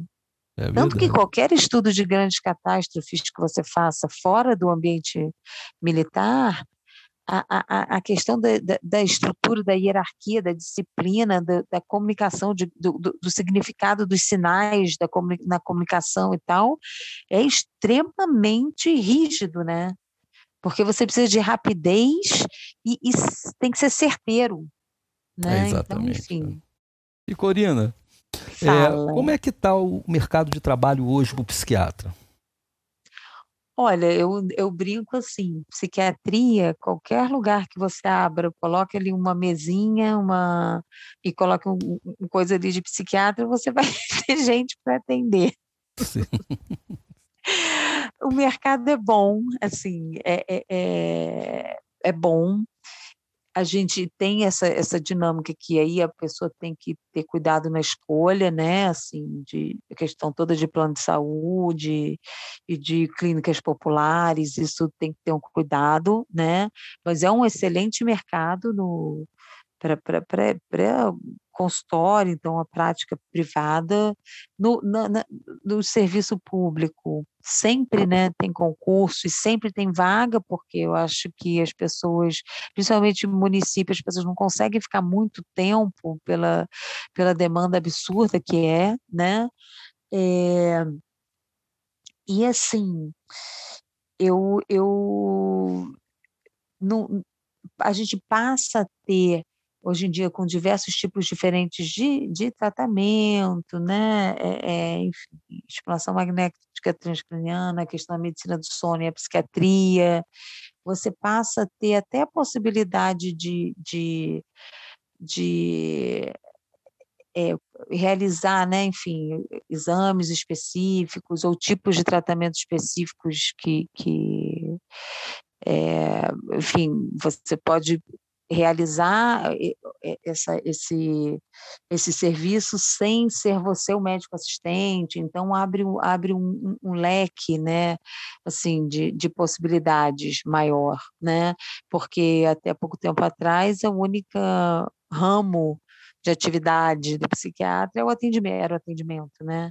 Hoje em dia a gente começa a ter outras possibilidades de atuação, mas é, é, é o mercado de trabalho bom, com uma certa desvalorização, então o plantão em psiquiatria ele sempre paga menos, né? Se você for comparar é, o, salário em, em, hospitais privados, os plantões em psiquiatria eh, ganha-se muito menos do que os plantões em qualquer outra especialidade, ou mesmo na clínica, né?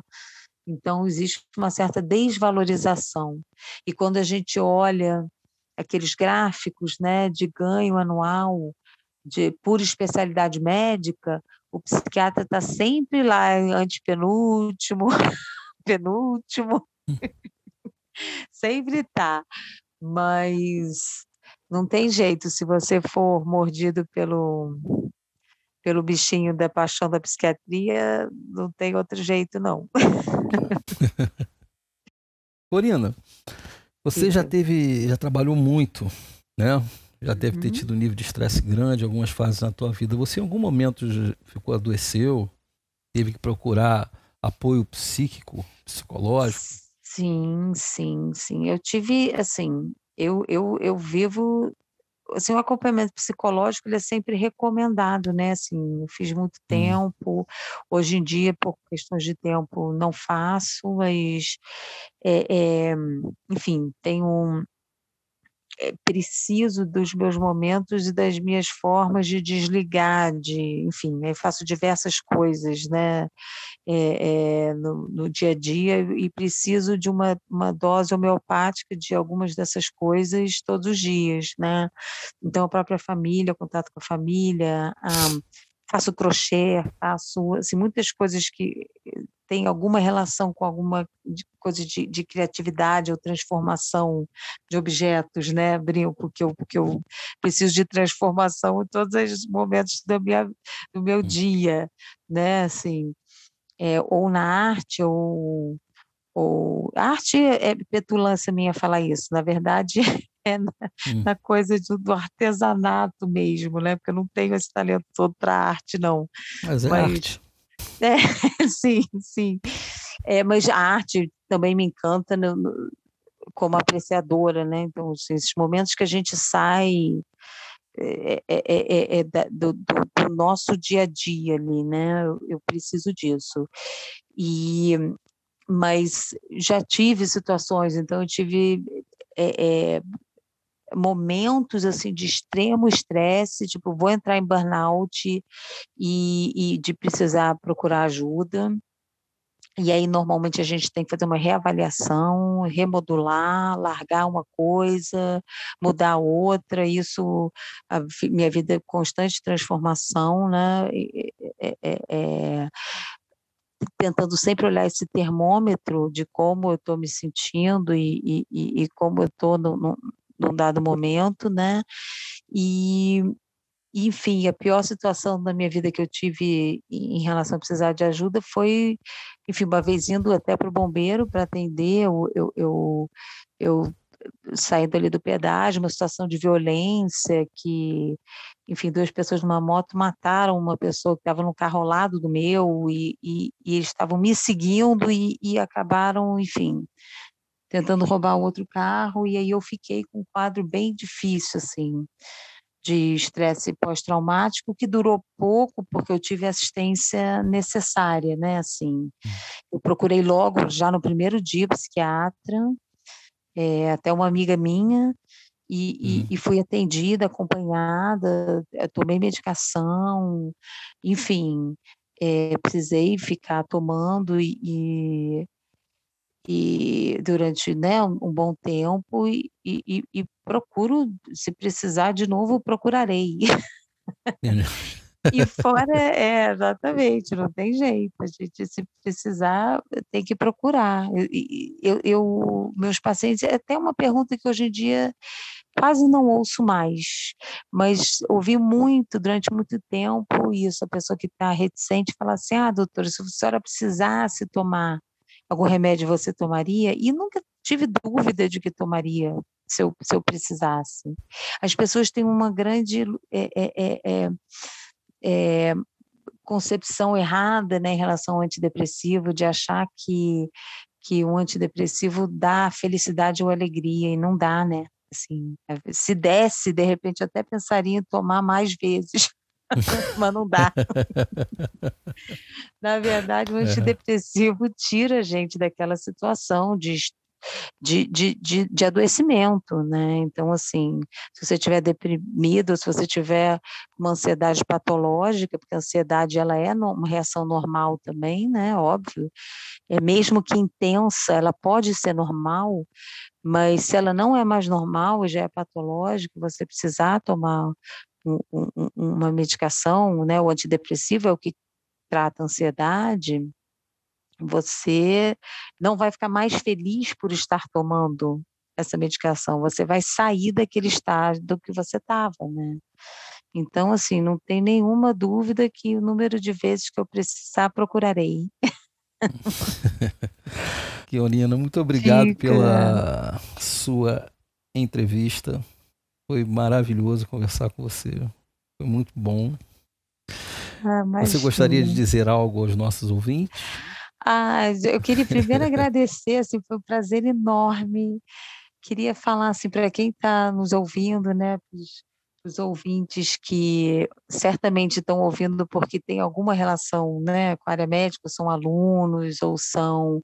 É, é, conversem, procurem as pessoas, é, é ouçam quem tanto quem está do teu lado, mas os, os professores, aquele que você tem mais, mais identificação, identidade, é, essa fase de formação é, é a fase de experimentar, é a fase de deixar a prática te mostrar o que o caminho que você tem que seguir e nunca menosprezar uma, uma questão que é fundamental quando você está fazendo está numa época de planejamento de vida, né, de planificar a sua vida, que é autoconhecimento. Então, assim, parar para se olhar, parar para sentir o que você está sentindo, é, tornar, na verdade, esse genuíno que você sente. Às vezes a gente está num momento tão ruim, você foca o tempo todo em, em, não sentir aquilo, em afastar aquele sentimento,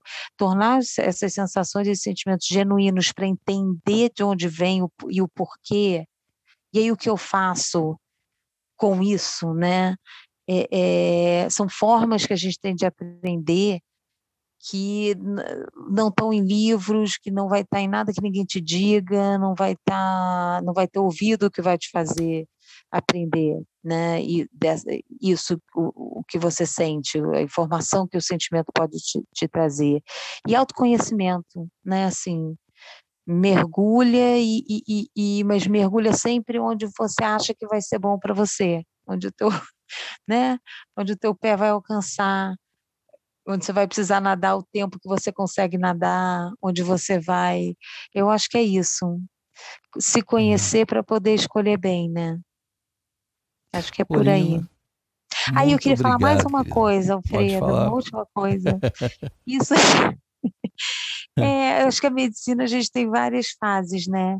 A gente Sim. tem, e, e, a tua conversa acho que segue muito essas, essas fases, essas etapas. A gente tem a fase inicial do encantamento da faculdade, a gente tem fases na faculdade de, de não tanto encantamento e muitas pessoas entram em crise no meio da faculdade. Isso é, é, é, mais, mais habitual do que, do que, do que raro, né?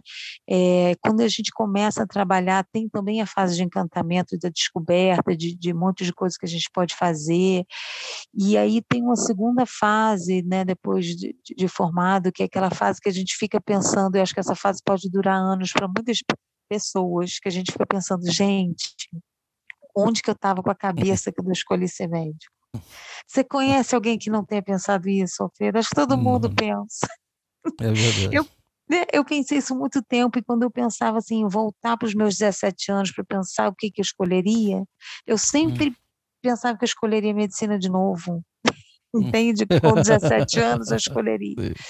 Mas assim, eu queria, eu, eu pedi para falar agora no final, porque eu posso dizer que agora eu estou num momento, assim, agora ou de uns tempos para cá, em que eu sou só gratidão com a minha profissão, com toda a dificuldade que é ser médico, porque é difícil para caramba, né? Assim, é. é uma profissão que te, te acompanha o tempo todo, onde quer que você vá. Eu brinco que eu acho que às vezes meus parentes pensam que eu fico na minha casa sentada numa mesa de jaleco, com o meu carimbo na mão. meus amigos, meus parentes, todos pensam isso, né? Sim. É mas, mas mesmo com tudo isso, eu, eu posso dizer que, que a medicina me dá muito mais é, pela profissão em si, né, assim, no meu dia a dia, as experiências com paciente e com toda a dificuldade que, que é, é, é, me acrescenta muito mais como pessoa do que qualquer coisa monetária, enfim. Que não é ruim, né? não dá para dizer que, que é ruim, eu acho que a gente poderia ser melhor pelo que é, né, assim, pelo, pelo, pelo grau de dedicação, enfim. Mas certamente o que a gente ganha não é dinheiro. né? É, acho que é isso. É isso aí. Corina, muito obrigado pela entrevista, querida. Nada, obrigada a você e muito sucesso, tá? Um abraço, um beijo. Corina. Fica com Deus. Abraço, Até logo. Tchau. Pessoal, acabamos de conversar no Profissão Médica com a psiquiatra a doutora Corina Machado de Matos Mouter. Obrigado por sua audiência e não deixe de compartilhar nosso podcast. Participe através do e-mail podcast@ujuriapericia.com.br. Suas opiniões e sugestões são importantes para a gente. Abraços e até logo.